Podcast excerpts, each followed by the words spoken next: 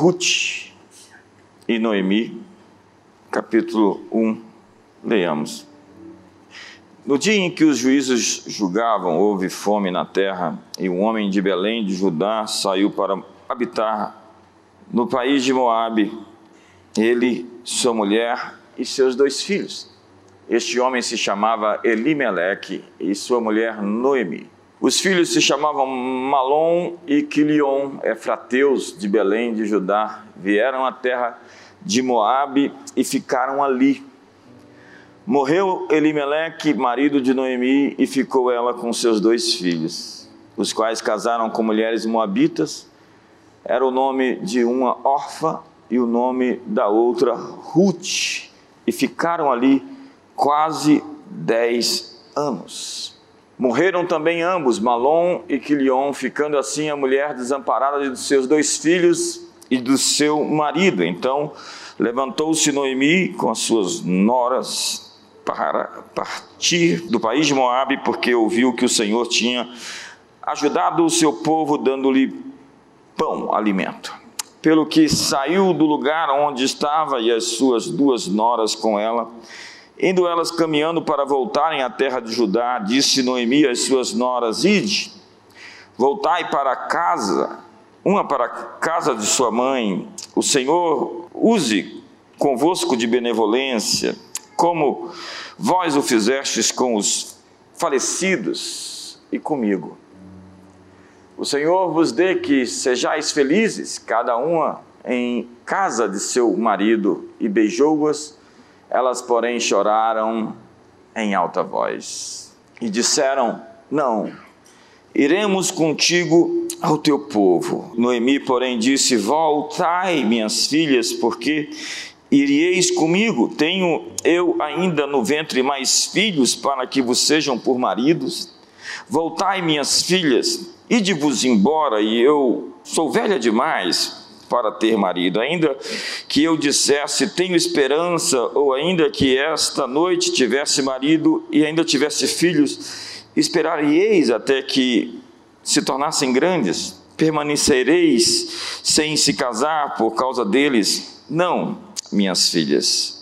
Mais amargo me é a mim do que a vós mesmas, porque a mão do Senhor se descarregou contra mim, verso 14. Então de novo choraram em alta voz, Orfa com um beijo se despediu de sua sogra, porém Ruth se apegou a ela. Disse Noemi: Tua cunhada voltou para o teu povo e para os seus deuses. Volta também com ela. Ruth, porém, respondeu: Não insistas para que eu te deixes e me obrigues a não seguir-te. Aonde quer que fores, irei e onde quer que pousares, ali pousarei. O teu povo será o meu povo, e o teu Deus será o meu Deus. Onde quer que morreres, morrerei eu, e ali serei sepultada. Faze-me o Senhor o que bem me aprover, se outra coisa que não seja a morte me separar de ti. Quantos de vocês não tiveram coisas quebradas esses tempos, né? Quantos de vocês não viveram infortúnios e perdas? Quantos ainda não estão em perturbação e angústia? Esses dias eu tenho percebido que a mente das pessoas ficou mais fraca, mais frágil, mais cheia de setas. As pessoas não estão no seu melhor momento. Na verdade, as salas de terapia estão cheias e até o modelo digital online se tornou um modo por onde as pessoas têm buscado ajuda, a psicólogos, psiquiatras, a psicanalistas, pastores, líderes. Nós vivemos um tempo onde as pessoas realmente estão emocionalmente confusas, estão assombradas. A palavra disrupção foi bem usada nos termos empresarial para falar sobre um grande movimento que confunde tudo, bagunça tudo, muda tudo e depois traz um progresso. A palavra literalmente significaria perturbação. E nós, no início do ano 2020, fizemos uma conferência aqui chamada Disrupção Espiritual, não sabendo que o mundo inteiro iria ser atingido por tamanha disrupção em nível global. A mudança é inevitável.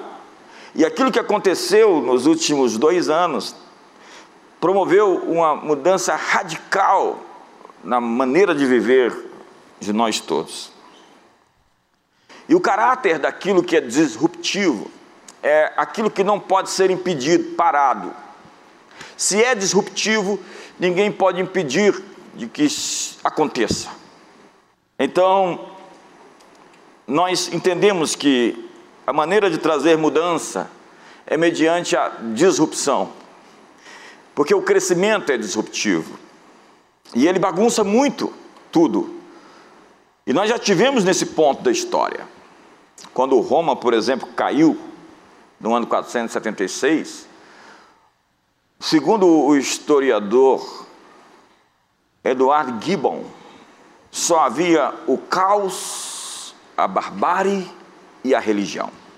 Não havendo nem autoridades civis para negociar com os bárbaros, nasce o primeiro grande papa, Gregório Grande, que vai conversar com os bárbaros que estavam invadindo Roma.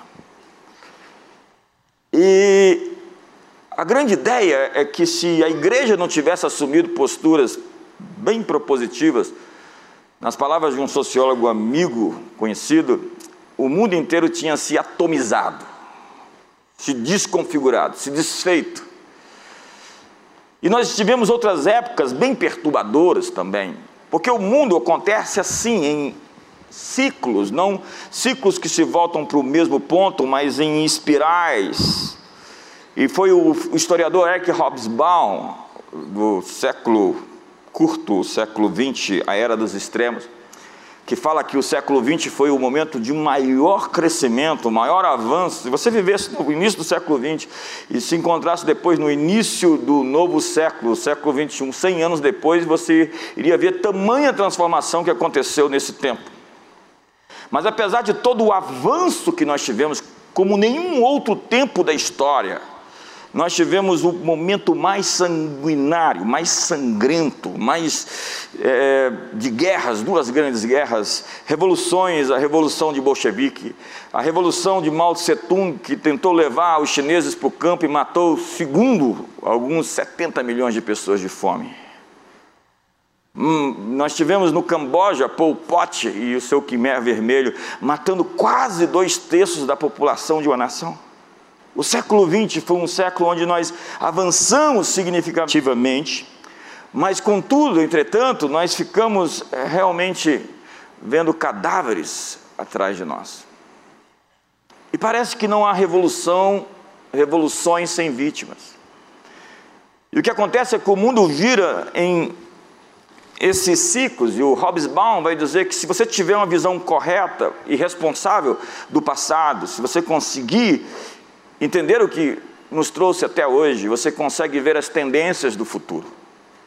Ao ver os padrões do que aconteceu outrora, você consegue inclusive prever o que vai acontecer lá na frente. Senhoras e senhores, nós já estivemos nesse ponto da história. E foi Ruth e Noemi que estiveram também ali naquele ponto, o momento de confusão, de perturbação. E foi Jesus quem disse que se o grão de trigo não morrer, ele não pode florescer. Algumas coisas parece que tem que morrer para ter florescimento. Foi Maimônides, no seu Guia dos Perplexos, o grande rabi do século XI, que disse que Deus ele construía novos mundos, destruindo outros mundos. Como você lida com a disrupção? Determina até onde você pode ir.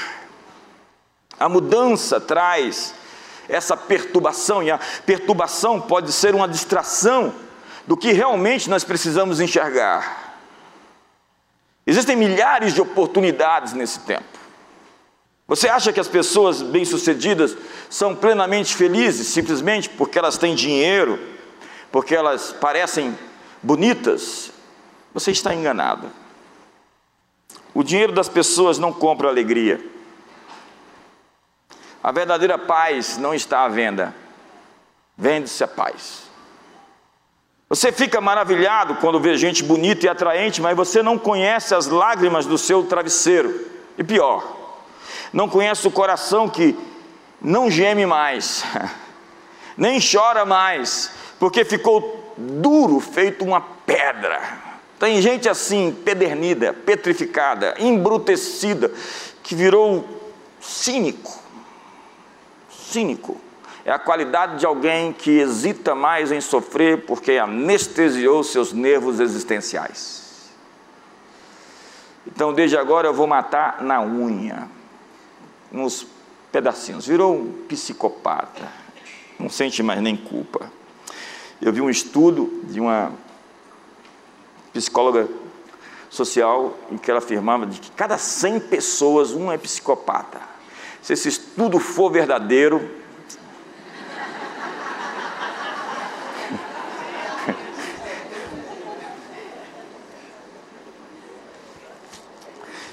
A propósito, algumas das almas mais tristes que eu conheço são ricas. Tem muito dinheiro, mas não conseguiram até hoje comprar um amigo em quem possam confiar, porque verdadeira amizade também não está à venda. Se está, não é amizade. Você pode tirar fotos bonitas, mas dentro de você é um vazio do tamanho de um buraco negro que engole tudo à sua volta você pode ter diplomas, mas a sabedoria também não pode ser vendida, não pode ser comprada, não pode ser barganhada. Ninguém está isento dessa disrupção que acontece no mundo, que perturba e confunde tudo, porque na linguagem empresarial você não pode provocar um processo disruptivo no seu centro, no seu eixo, no seu núcleo, você tem que provocar disrupção longe de você. Porque a natureza dela é bagunçar tudo que existe para criar uma explosão de crescimento. Então, olhe para trás e veja que nos tempos de perturbação, de crise, de tribulação, foi o tempo em que sua vida teve o maior crescimento, onde um novo começo teve o seu início e uma nova oportunidade bateu na sua porta. Como você se adapta à mudança determina onde Deus pode levar você. E nós deveríamos ser assim, flexíveis, maleáveis, fáceis, leves. Mas por vezes nós somos tão pesados e tão carregados. E nós somos resistentes à mudança. Quantos querem aqui uma televisão de tubo de 50 polegadas? Quantos querem aqui um PT 950? Quantos querem esse telefone daqui a 10 anos? Eu mando para você no seu endereço. Há muitas pessoas talentosas, mas inflexíveis, pessoas cansadas, que não conseguem se dobrar, e a resistência de Deus e a reclamação de Deus sobre o povo de Israel é que eles tinham um pescoço duro, eles não conseguiam se render, tudo que Deus precisava deles é que eles se dobrassem. Há pessoas bem casadas, mais inflexíveis. Gente inteligente, mais inflexível. Você não pode crescer de verdade se você for inflexível. E atente ao ditado: bem-aventurado os flexíveis, porque eles não serão quebrados. Uma coisa inflexível é uma coisa seca. Pegue um galho seco e dobre, ele quebra. E hoje as pessoas são tão facilmente quebradas elas são tão sensíveis. Eu brinquei tanto sobre o bolo da nega maluca, que virou o bolo afrodescendente com distúrbios psiquiátricos, e agora apareceu uma padaria lá em São Paulo com esse bolo. As pessoas hoje têm mais direito de se ofender do que você dizer a elas a verdade. Nós vivemos uma geração dos ofendidinhos, porque o politicamente correto é a linguagem das vítimas. A natureza do crescimento exige flexibilidade. Você tem que ser adaptável. Você tem que ser dobrável, e quando você se dobra, você cria o seu jump, a sua capacidade de ir além. Quando você se flexiona, você está pronto para o seu avanço. Você, tem que estar pronto na Páscoa. Eles estavam ali com o cajado na mão, com o sapato nos pés, pronto para ir para avançar. Mas nós temos muitos planos e Deus às vezes muda. O homem pode fazer planos, mas a resposta certa dos lábios vem do Senhor. Mas nós amamos a ideia de que o que nós fizemos no papel, colocamos, Deus tem que confirmar. Ao invés de pedir os planos de Deus a fim de que nós possamos aceitá-los. Sabe, tão importante numa época como essa reconstruir sua posição, alterar sua estratégia, reinventar você mesmo, reinventar sua empresa, seu negócio, investir no seu casamento de uma forma nova, criar momentos de poder, de impacto que vão, que vão ser lembrados. Usar a criatividade que você tinha quando namorava. Você era criativo, você mandava flores, agora você manda contas. Ligava, I just called to say, baby, I love you. Para sobreviver nesse tempo, e mais do que sobreviver e viver plenamente e abundantemente, nós temos que aprender a arte de ser adaptável. O que o brasileiro sabe muito bem, o olé, o drible. Eu estou estudando, estudando a alma do brasileiro. É, o Sérgio Buarque de Holanda falava do homem cordial. O Sérgio da Mata escreveu um super livro para falar do Brasil. E vem o Walt Disney aqui para pintar um, uma figura de quem seria o brasileiro e pinta o Zé Carioca. Malandrão, todo esperto e estranho aquilo. Sabe, você não pode estar casado com o seu plano mais do que você é comprometido com, com o seu propósito. Alguns estão mais comprometidos com a forma, com o método, com o jeito, do que com o relacionamento que eles têm com Deus. Civilizações sobreviveram na, na história por causa da sua adaptabilidade, porque conseguiram mudar, porque conseguiram evoluir, porque conseguiram virar a chave, passaram de página. Um livro clássico dos idos do início do século 21 foi quem mexeu no meu queijo. A ideia é que você tem que buscar provisão e suprimento de outras formas, em outros lugares, não daquelas que você se programou simplesmente. Você tem que ter um cérebro elástico ao invés de uma mente rígida. Tem gente tão rígida no seu pensamento, cabeça dura é dura mesmo. Teimosia é um dos males capitais gente que insiste em fazer as coisas sempre do mesmo modo. Nós acabamos de passar os últimos 700 dias onde Deus apertou um botão de reset no mundo. E os quadradinhos e imutáveis seres sofreram muito mais do que os ajustáveis e os maleáveis. Porque mudou o nosso eixo, a nossa forma. Hoje os homens lá de Davos querem apertar o botão de reset 2030 mas eu sinto dizer a todos eles que eles chegaram atrasados. Sua previsibilidade foi colocada na balança e achada em falta. Seus planos de ocupação do mundo com a sua agenda tem uma resposta de uma mão saindo da parede qualquer hora escrevendo Mene, Mene, Tekel e Passim. a Babilônia vai cair de novo. Nós já estivemos nesse ponto da história. Babilônia vai ruir. O cordeiro é digno de abrir o livro e desatar seus selos. O salmista diz que os príncipes conspiram contra o Senhor. Eles fazem reuniões, eles fazem planos, eles programam uma tomada de poder no mundo inteiro, mas o Senhor está no céu rindo, diz o Salmo 2. O Senhor zomba deles. Esqueça suas previsões. Há um milhão de variáveis nessa conta e ninguém, a não ser Jesus, consegue abrir o livro, desatar seus selos ou decifrar seu algoritmo. Só ele tem a senha e a chave mestra. Eu vim aqui lhe dizer essa noite: Deus zomba deles. Aqueles que planejam, arquitetam e tramam, Deus zomba deles, porque Deus é o Senhor da história, e Deus tem um plano com esse país, e Deus tem um plano nas nações. O Cordeiro venceu, e todo joelho vai se dobrar, e toda língua vai confessar que Ele é o Senhor. Nós estamos há dois mil anos de Páscoa.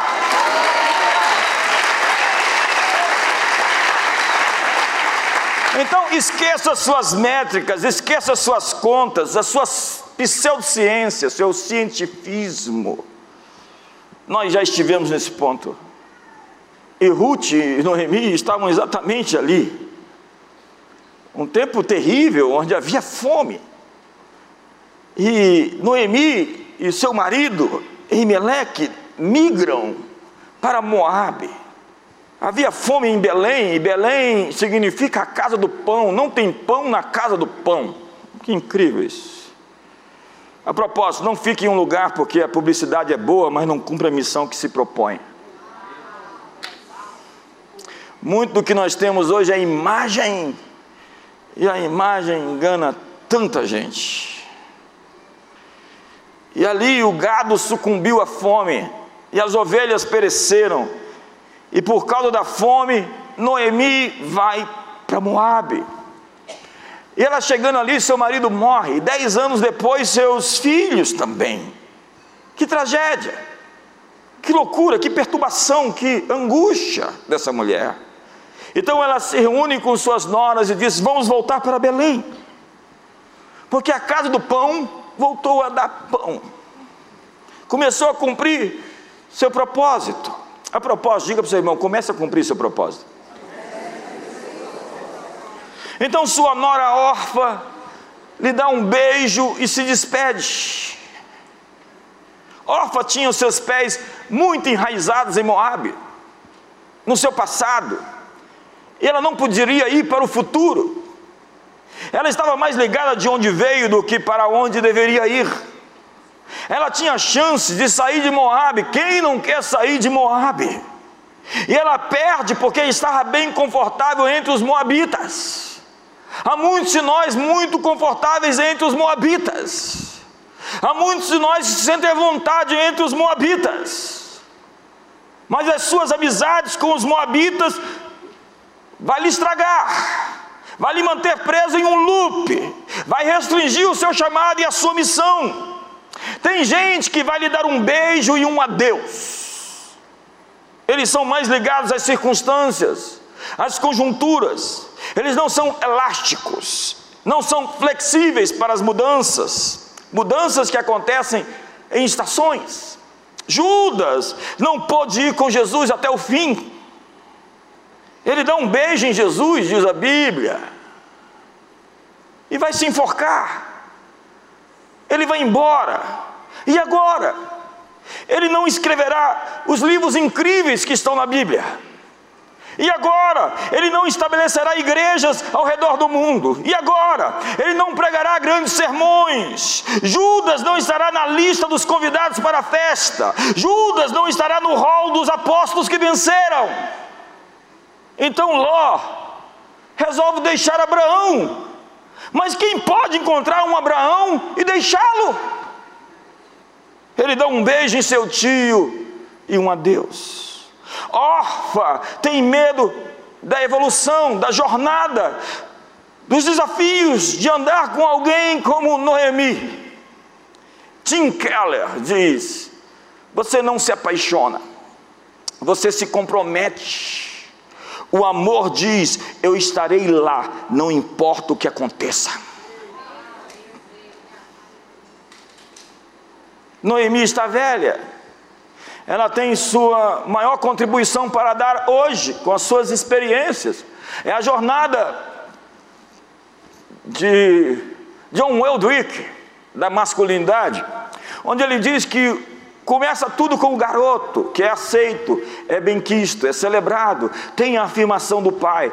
Quando alguém nasce em um lugar que o celebra, ele tem 90% do caminho andado. Ele é querido e tem a afirmação do pai, da família. Então ele se torna o cowboy, segundo o Eldrick. E agora ele vai para a aventura, ele quer descobrir o mundo, ele quer quebrar os seus limites. Então ele vai machucar-se, ele vai quebrar a cara, ele vai ver que a vida é assim: você cai, mas levanta e levanta rápido e já vai para outra. Ele tem essa resiliência nesse mundo de ofendidinhos, de decepcionáveis. As pessoas têm uma expectativa tão alta e uma resiliência tão baixa que elas vivem decepcionadas porque não conseguem cumprir as suas expectativas. E agora ele é o guerreiro, ele está em busca de uma guerra para lutar, de uma aventura, de uma luta para se envolver. Então ele pode se tornar até um esquerdista, porque ele quer uma luta para lutar. Porque você pode ser um esquerdista quando você é jovem, porque você tem coração e tem paixão, mas não pode ser depois de maduro, porque aí você não tem cérebro.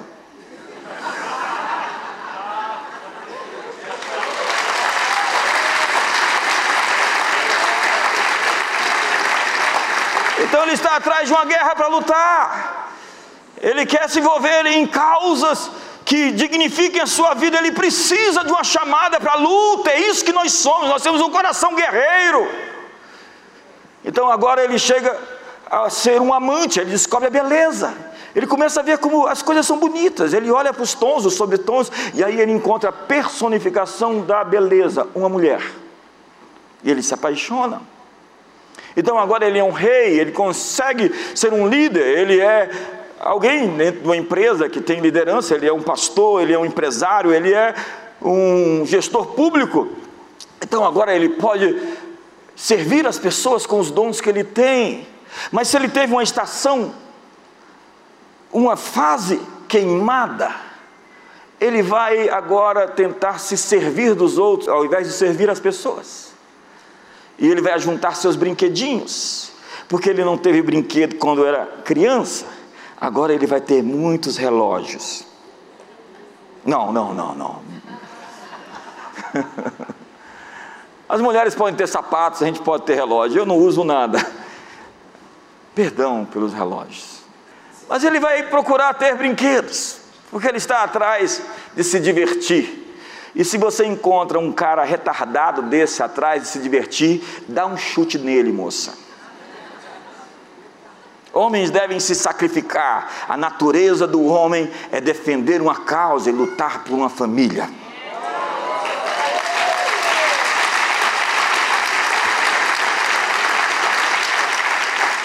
Então ele chega na, na, na velhice e se torna um sábio.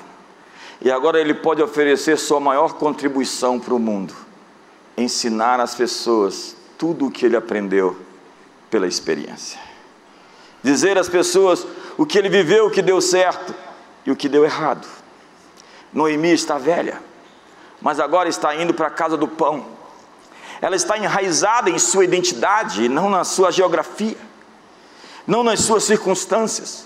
Ela não é de Moabe, você não é definido pelas suas circunstâncias, você não é definido pelo seu extrato de conta bancária, pelo diagnóstico que você carrega, você não é definido pela amargura das suas perdas. Noemi sabe para onde ir, porque ela tem endereço, ela tem linhagem, ela tem família, ela tem ascendência. E você também não é definido pelas marcas de roupa que você usa. Porque quando Deus fizer o seu nome grande, você não precisa de nenhuma marca para afirmar você.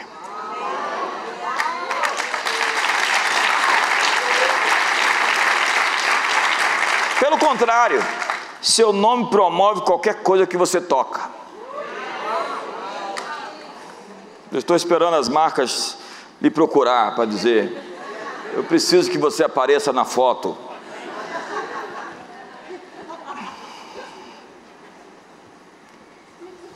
Deus está prometendo dar um nome a você, uma casa firme para você, uma casa onde tem pão. Então aparece Ruth e diz a Noemi: Você pode me dar uma carona? Você me leva com você?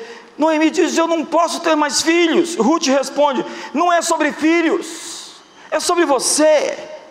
Seu Deus é o meu Deus, seu povo é o meu povo. Onde você morar, eu vou então morar com você. E onde você morrer, eu também vou morrer. Então, Noemi está em casa agora. Ela fala a língua de Belém, seus parentes estão ali. Mas Ruth, a Moabita, sai do seu ambiente familiar e foi estar em um lugar desconhecido, e diz a lei que um moabita, um moabita não entrará na casa do Senhor em sua décima geração.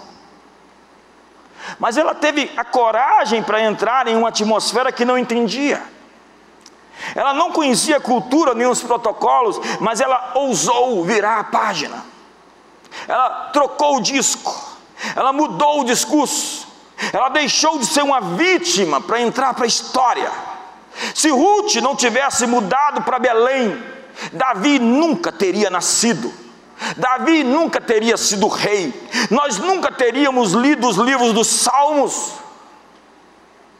Então nós chegamos no capítulo 2. Diga para o seu irmão, você está chegando no capítulo 2. Quantos estão empolgados com o capítulo 2? Até aqui nós chegamos no capítulo 1. Um. E Ruth entra, parece inadequada. Você já se sentiu assim, inadequado, fora do seu lugar? Mas é ali que Ruth vai se criar. É ali que ela vai florescer e tomar o lugar. Porque o sucesso não se parece com o sucesso quando você entra nele a primeira vez. Você vai se sentir estranho por um tempo, vai pensar em desistir, as pessoas podem até revirar os olhos contra você. Mas você tem que ter a coragem de entrar pela porta que Deus está abrindo para você. Você tem que virar a página. Você tem que mudar o capítulo. Você tem que arrumar outro livro, trocar o disco, mudar suas conversas, mudar suas amizades.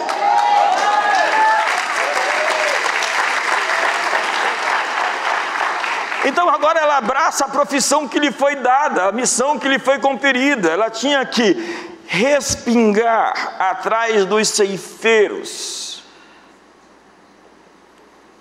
A lei em Israel era que os pobres poderiam ir atrás dos ceifeiros na colheita e ficar pegando o que caía, o que sobrava, encher o seu saco e ir para casa.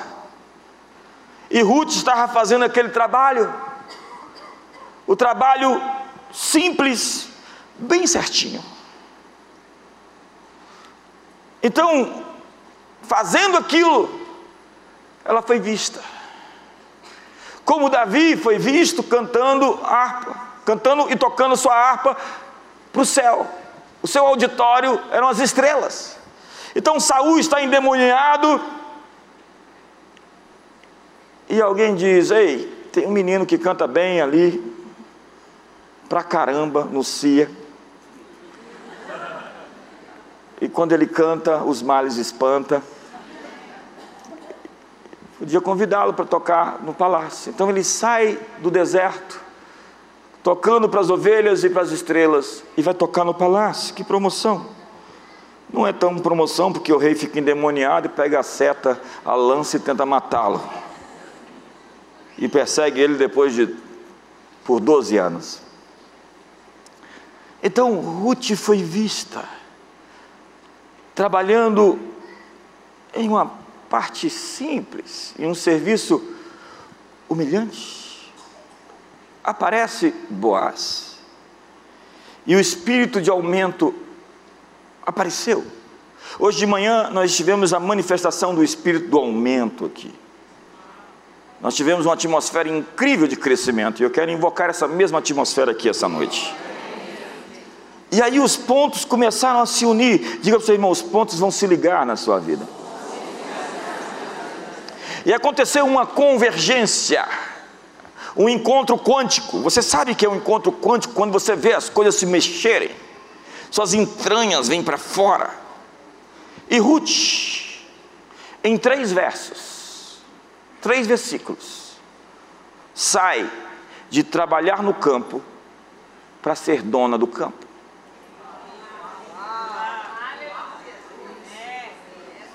três versículos. Ela começou trabalhando em algo. Ela pegava o que deixavam para trás.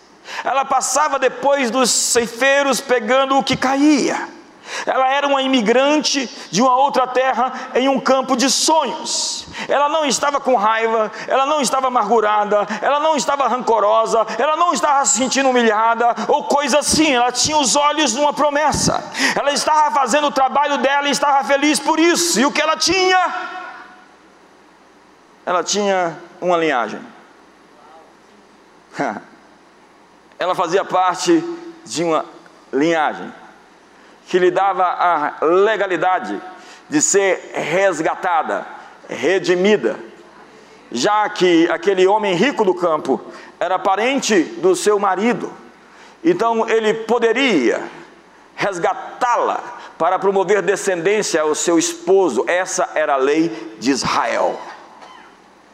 O parente remidor ela poderia ser reclamada, porque o resgatador era um parente não distante, influente, a quem a família podia, em geral, recorrer quando a sua linhagem ou seus recursos estivessem em risco de ser perdidos. Então ele poderia comprar de volta da família a terra que foi vendida em tempo de crise ele poderia resgatar parentes escravizados, ele poderia vingar a morte de um parente, ele poderia tomar conta de parentes em circunstâncias difíceis, mas ele poderia garantir um herdeiro para o irmão morto. E ele deveria fazer isso, era uma obrigação, e ela se ligou à linhagem de uma promessa, e o resto é história ela não tinha mais conexão com o lugar de onde ela saiu. Quem viu você de onde você saiu não vai conseguir fazer nenhuma conexão de onde Deus vai te levar.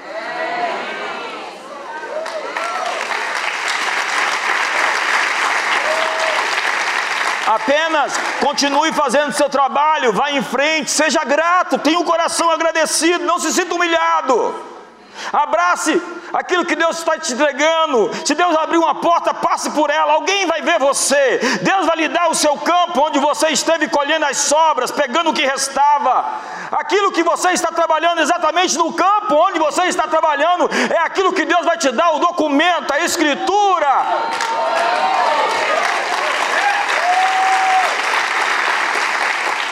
A disrupção passou por você como uma tempestade. Mas você não pode ficar em Moabe. Você tem que reclamar a sua linhagem. E a boa nova é que o dono do campo está aqui essa noite. E pesquisa a Bíblia, ele vai aparecer por vezes como o Gael, o remidor, o resgatador. Não importa o que foi perdido, o que foi deixado. O seu redentor, o seu remidor, o seu resgatador está aqui essa noite. Se conecte à promessa da sua linhagem. Feche seus olhos. Eu te remi, te chamei pelo teu nome. Tu és meu. Jó, no seu momento mais tenebroso, disse: Eu sei que o meu redentor vive e que por fim se levantará sobre a terra. O Redentor virá a Sião e aos de Jacó que se converterem. Feche seus olhos.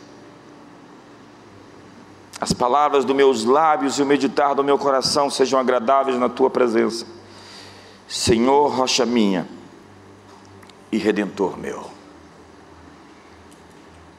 Você pode ter passado por poucas e boas, por situações variadas durante esses dois últimos anos, ou durante essas duas últimas décadas, ou durante toda a sua vida.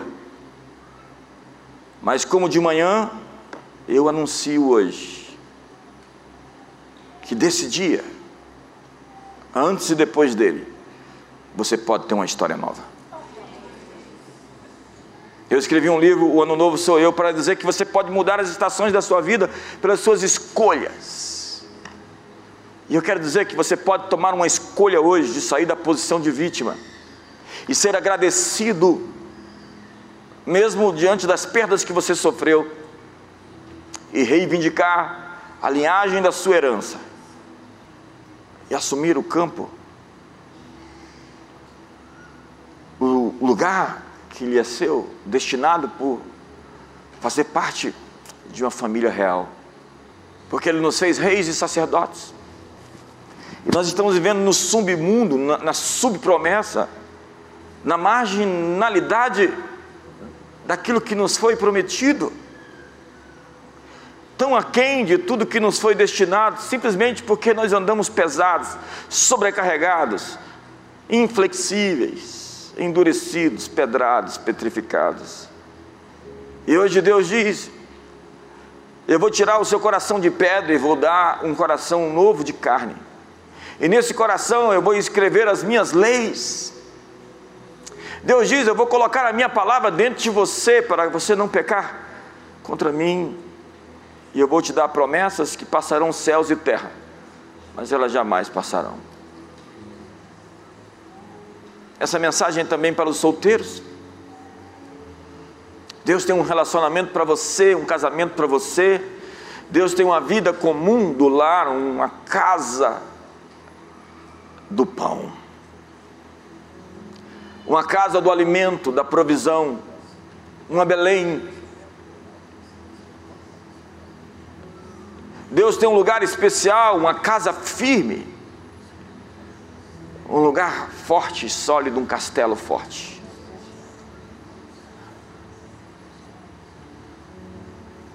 simplesmente saia da posição de vítima.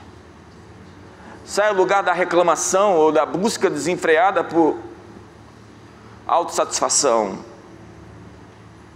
E reencontre o seu lugar na promessa, na sua linhagem. Reivindique a sua herança real. Hoje coloque a mão no ombro da pessoa do seu lado. Nós estamos na Páscoa, passagem. E desde esse dia em diante, as coisas serão diferentes. Eu quero simplesmente trazer a manifestação daquilo que nos é prometido. Não ande por vista. Você precisa libertar-se das relações com os moabitas, com as moabitas. Você está estragando a sua vida. Você precisa se comprometer em seguir uma linhagem de uma casa, você tem que ter um teto espiritual.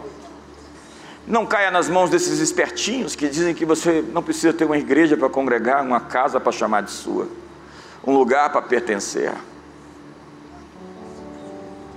Você não pode reivindicar uma herança se você não está ligado a uma linhagem. E hoje a todos que são ligados a nós, nós queremos impartir liberar sobre você o seu destino, a sua vocação, o seu chamado, e isso é muito sério. Nós queremos dizer a você que quer se casar, que você se case e seja feliz, e tenha filhos, e tenha e veja os filhos dos seus filhos crescerem. Que você seja a descendência bendita do Senhor. E eu quero dizer aos casados que se mantenham casados. Não caia no laço de órfã e rompa o seu relacionamento você deve seguir afirmando firme dentro da relação que você construiu, dos juramentos que você fez, das promessas que foram dadas no altar.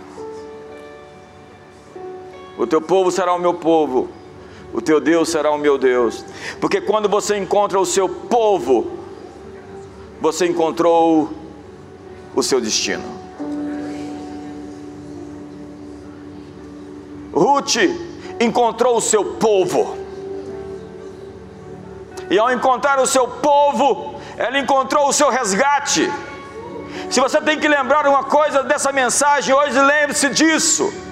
Sem uma linhagem espiritual, você não pode ser resgatado. Você precisa de um povo, um lugar para pertencer, uma casa para chamar de sua, um teto espiritual que te proteja. Você não pode ser um desigrejado, cheio de lamúrias, de reclamações e de vitimismos. Você tem razões para não estar aqui, eu também tenho. Todos nós temos. Todos fomos feridos, traídos, machucados. Mas é somente na comunhão que foi ferido, que é a comunhão que te sara. Hoje o Redentor está aqui, o resgatador está aqui. E Ele te chama para fazer o que você está fazendo com alegria, ainda que pareça simples, ainda que seja ser um porteiro, ainda que seja ser um catador de lixo, ainda que seja alguém que está pegando o que sobra da colheita, atrás dos que ceifam, um subemprego, um emprego. Mas quando feito com o coração, com a excelência, com a verdade no íntimo, feito para Deus, Deus te viu, Deus te viu, Deus está vendo você, e o resgatador veio para o campo.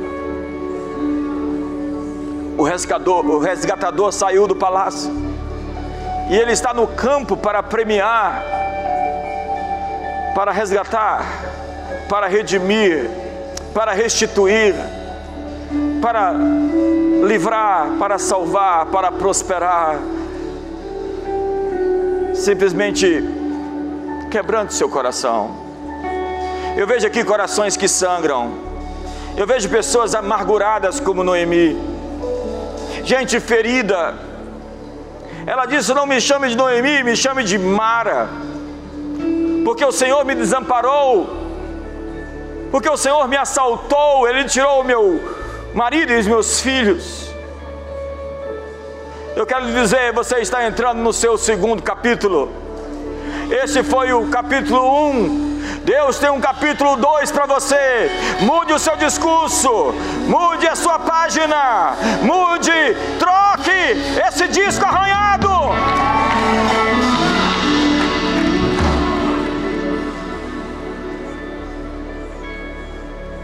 Trabalhe com gratidão. Levante as suas mãos e o adore simplesmente. Não foram tempos fáceis, não reclame. Não foi fácil para ninguém. Não dramatize as suas lutas. Não tente fazer maiores do que elas já são. Nós sabemos que não foi fácil para você. E não foi fácil para ninguém de nós. Mas você sobreviveu. Muitos não têm a oportunidade de estar aqui, mas você tem.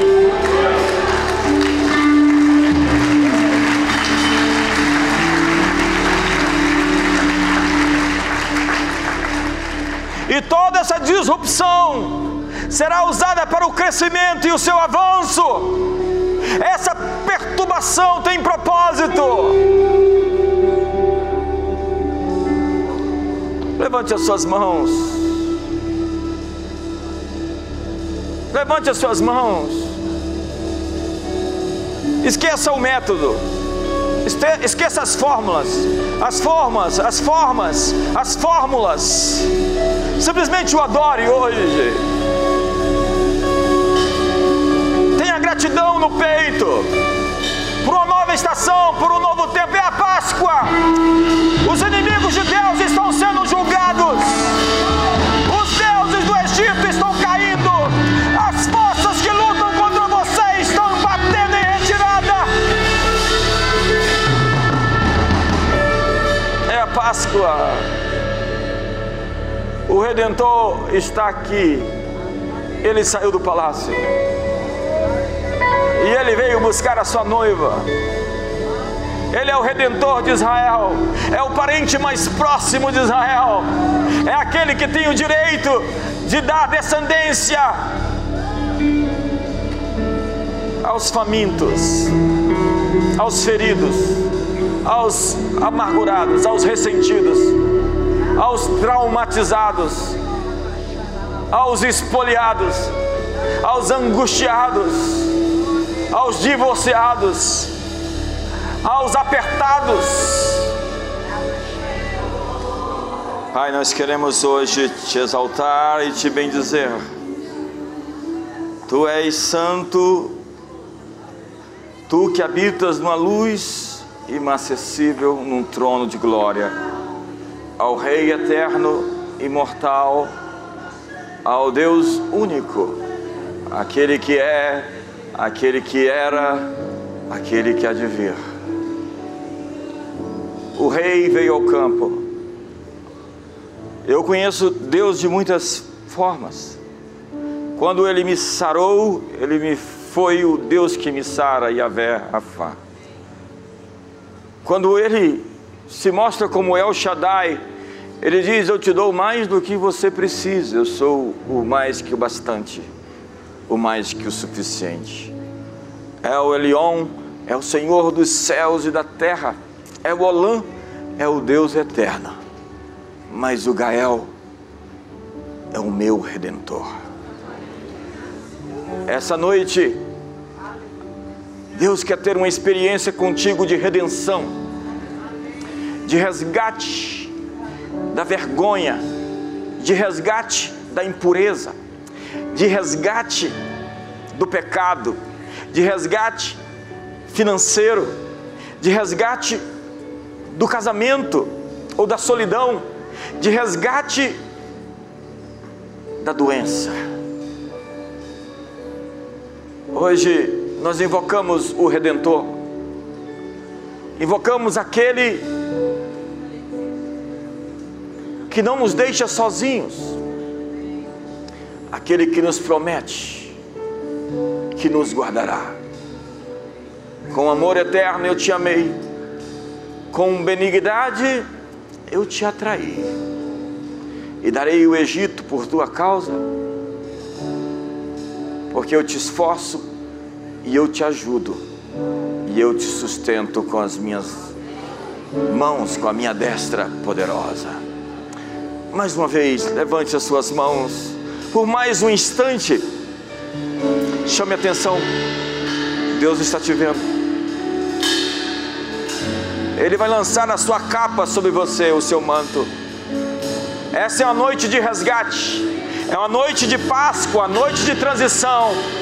Você está mudando de fase, você está quebrando um loop, quebrando um ciclo.